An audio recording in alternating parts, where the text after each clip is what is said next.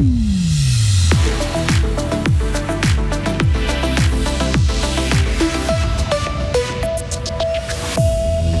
Des vieux manuscrits, des émissions radio collector, la bibliothèque cantonale universitaire rend accessible en ligne de nombreux documents.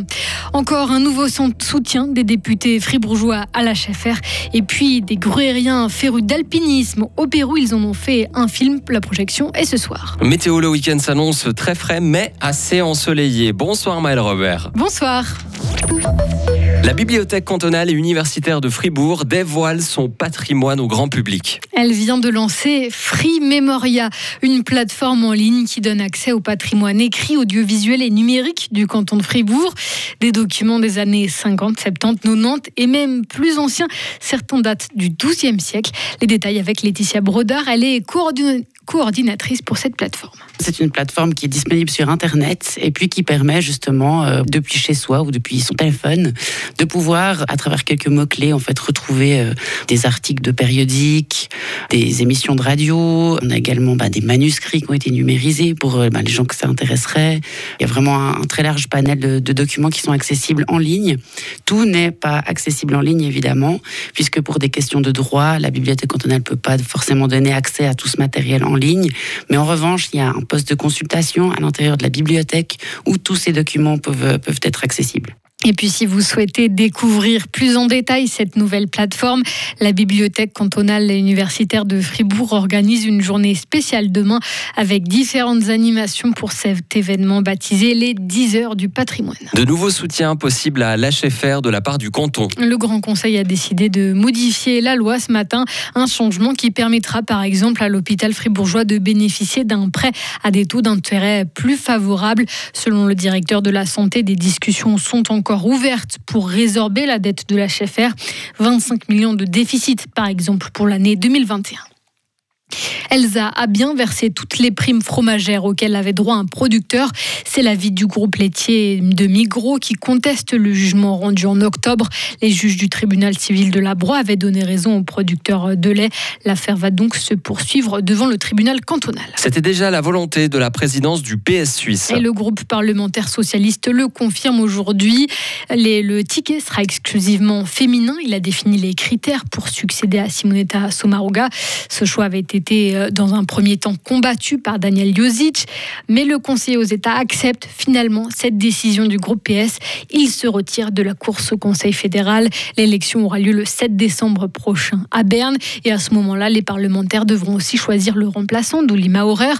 L'UDC doit annoncer ce soir ses candidats définitifs.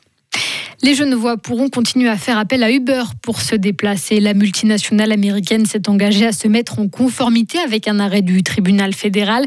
Uber a notamment promis de débourser plus de 35 millions de francs pour verser les indemnités aux chauffeurs et les cotisations sociales dues depuis son arrivée à Genève en 2014. Le canton a donné aujourd'hui son feu vert. En football, le Cameroun a connu un match de préparation décevant en vue de la Coupe du Monde. Les Lions indomptables ont dû se contenter d'un match nul un partout face au Panama on le rappelle, hein, le Cameroun sera le premier adversaire de la Suisse. Le match est prévu jeudi prochain.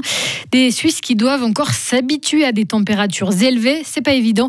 On en reparle dans le journal des sports tout à l'heure à 17h45. Et alors que le mondial débutera ce dimanche, on apprend aujourd'hui que le Qatar a changé d'avis sur la présence d'alcool aux abords des stades. Il n'y aura finalement pas de bière pour les supporters avant les matchs. On ne connaît pas les raisons de ce revirement. C'est une expérience inoubliable qu'ont vécu trois copains gruyères Férus d'alpinisme, ils sont partis escalader les montagnes du Pérou. À l'occasion du festival Carnet de voyage, ils font découvrir aujourd'hui leur périple grâce à un film réalisé avec les moyens du bord, une caméra GoPro, un drone et la volonté de proposer des images sans artifice. Mais pas question quand même d'improviser une telle aventure. Robin Monard est aspirant guide de montagne. Il a 29 ans. C'est quelque chose qui s'est préparé longtemps à l'avance. Et après, c'était quand même assez à découverte sur le moment parce qu'on avait assez peu d'informations euh, à disposition. On avait juste trouvé une simple carte du Pérou, mais pas autant précise que les cartes suisses. Donc, euh, c'était aussi une bonne part d'aventure. Au total, les copains ont gravi 7 des 10 sommets envisagés, sans se mettre de pression, surtout dans ces conditions inhabituelles. Alors, je dirais la grosse différence, c'est vraiment les approches.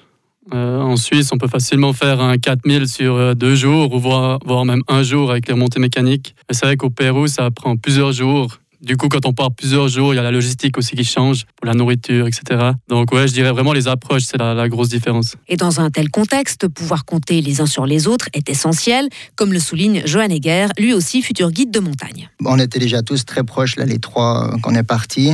Mais bah oui, à force de passer euh, jour et nuit ensemble, bah, c'est sûr que on renforce entre guillemets encore nos liens. Et puis ben, on a remarqué aussi les trois que euh, on avait chaque fois des porteurs et des cuisiniers. Et puis là aussi, on crée des liens qui sont assez forts parce qu'on passe énormément de temps avec eux. Bah, ça, c'est quand même magique. Et pour voir des images, elles aussi magiques, rendez-vous ce soir dès 21h15 au CO de Marly pour découvrir le film de Robin Monard, Johan Egger et Julien Rémy. Un sujet réalisé par Sarah Camporini. Si ça vous intéresse, sachez que les bénéfices de la manifestation seront reversés à l'association fribourgeoise Banque Public.